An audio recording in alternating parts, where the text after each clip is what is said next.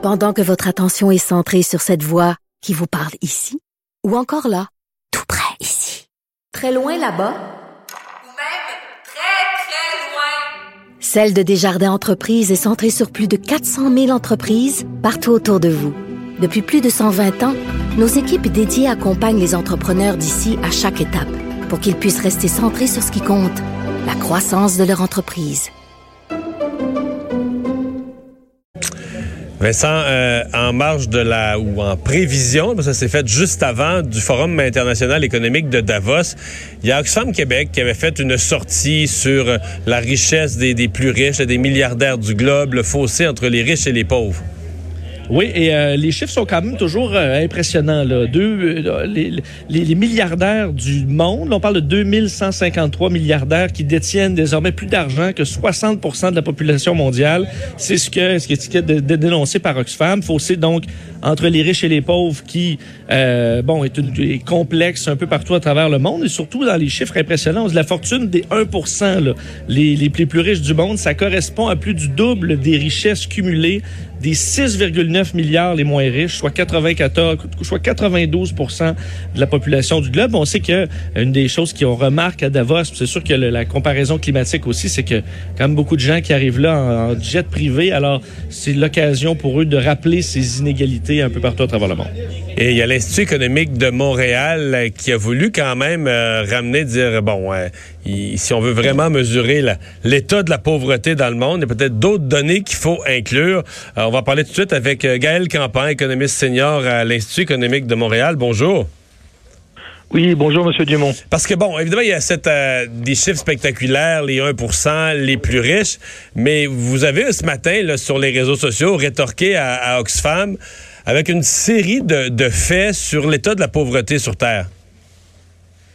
Oui, absolument. Euh, L'augmentation du niveau de vie des plus défavorisés, c'est une priorité, hein, c'est clair, mais c'est aussi une question épineuse et qui mérite mieux que, que des slogans. Et parfois, on se demande si la préoccupation d'Oxfam, c'est vraiment d'enrichir les plus pauvres ou d'appauvrir les plus riches. Et on perd de vue les grandes tendances du siècle.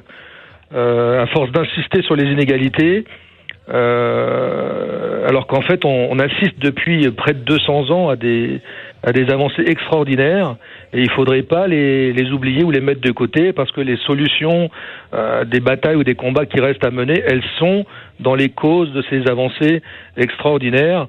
Euh, vous avez mentionné les, les, chiffres repères, un petit peu les données repères qu'on a données. Donc sur les 200 dernières années, effectivement, le niveau de vie moyen a été multiplié par 16. Euh, la mortalité, qui est la mortalité par famine, qui était de 80 pour 100 000 et aujourd'hui de 0,5 pour 100 000 en 100 ans, donc une réduction vraiment drastique. Donc en 100 ans, ça, ça donne quoi? Pourcentage 150 environ de réduction de la mortalité par famille C'était divisé par 160 en fait.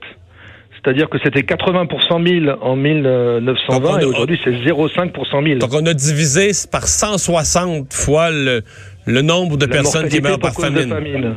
Ouais. Absolument. En 100 ans. D'accord? Et, et, ces progrès, ils s'accélèrent encore. Plus ces, ces 40 dernières années, bon, il, y a des, il y a des facteurs géopolitiques qui l'expliquent. La, la, rentrée de la Chine dans le concert mondial, avec la Russie dans le concert mondial des échanges, qui a définitivement boosté le, la croissance mondiale. Un autre, un autre chiffre repère, oui. une autre donnée repère, c'est l'augmentation de l'espérance de vie. C'est-à-dire non seulement on a une explosion démographique, mais on a aussi des gens, des, des personnes qui vivent plus longtemps. Euh, l'espérance de vie moyenne aujourd'hui, c'était l'espérance de vie maximum en 1950. Et évidemment, aujourd'hui, on se retrouve dans une situation où ce qu'on appelait la pauvreté extrême est en voie d'éradication complète.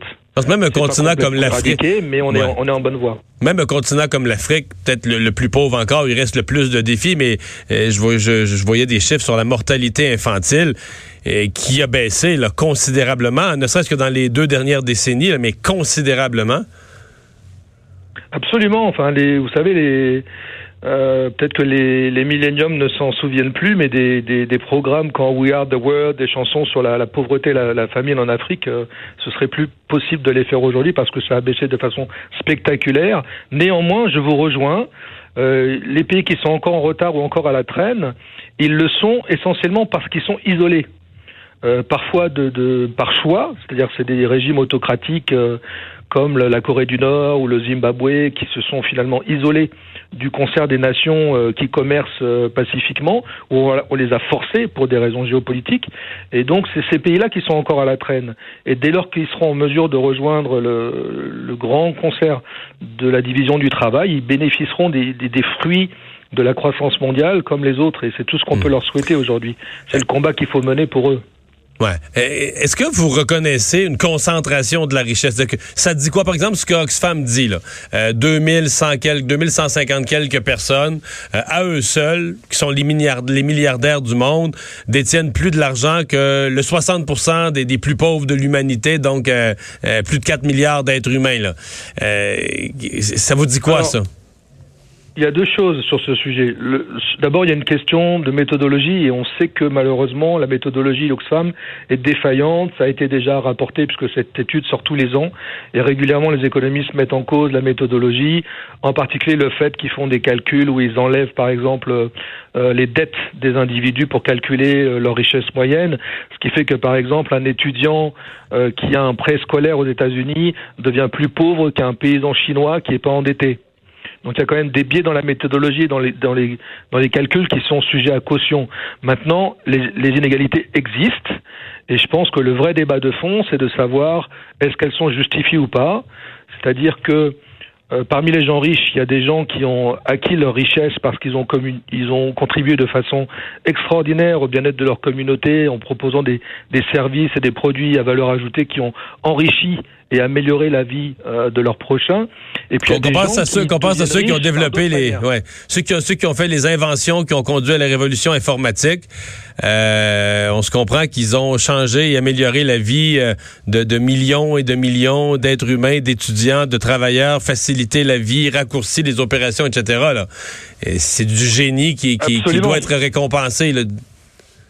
Absolument. C'est pour ça qu'il faut, il faut s'intéresser autant ou plus à la manière dont les très riches ont gagné leur argent plutôt que sur le fait qu'ils soient riches en tant que tels, parce que s'ils l'ont fait en améliorant la vie euh, de, de, de, 4 ou de 5 milliards d'habitants, bah en fait, euh, il faut leur, il faut leur être... Euh, par contre, s'ils l'ont fait, s'ils l'ont fait, en, s'ils l'ont fait en profitant de contacts politiques pour aller exploiter illégitimement les ressources naturelles, etc., là, c'est plus débattable. Absolument, absolument, parce qu'à ce moment-là, leur richesse, elle s'accumule euh, aux dépens euh, des, euh, du reste de la population parce qu'ils obtiennent des, des privilèges, euh, des situations de monopole ou de quasi-monopole, et qui fait que leur richesse euh, se s'accumule de façon indue et il faut continuer à, à, dénoncer ça.